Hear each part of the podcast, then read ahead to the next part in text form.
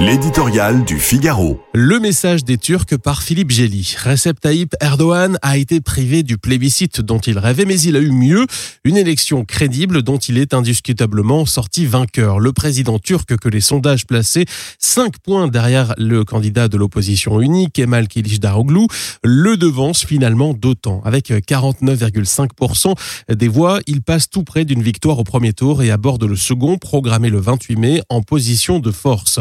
L'opposition démocratique ne saurait compter sur les 5% du candidat d'extrême droite arrivé troisième, Sinan Ogan, qui veut les monnayer contre l'abandon des Kurdes et l'expulsion des réfugiés syriens.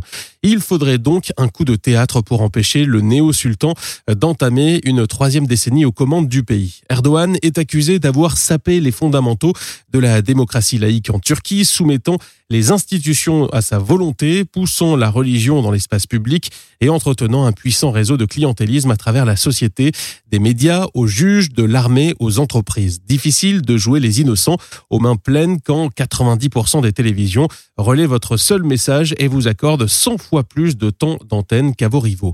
Mais les Turcs eux-mêmes ont en partie corrigé ce handicap par une participation massive au scrutin. Près de 89% des inscrits.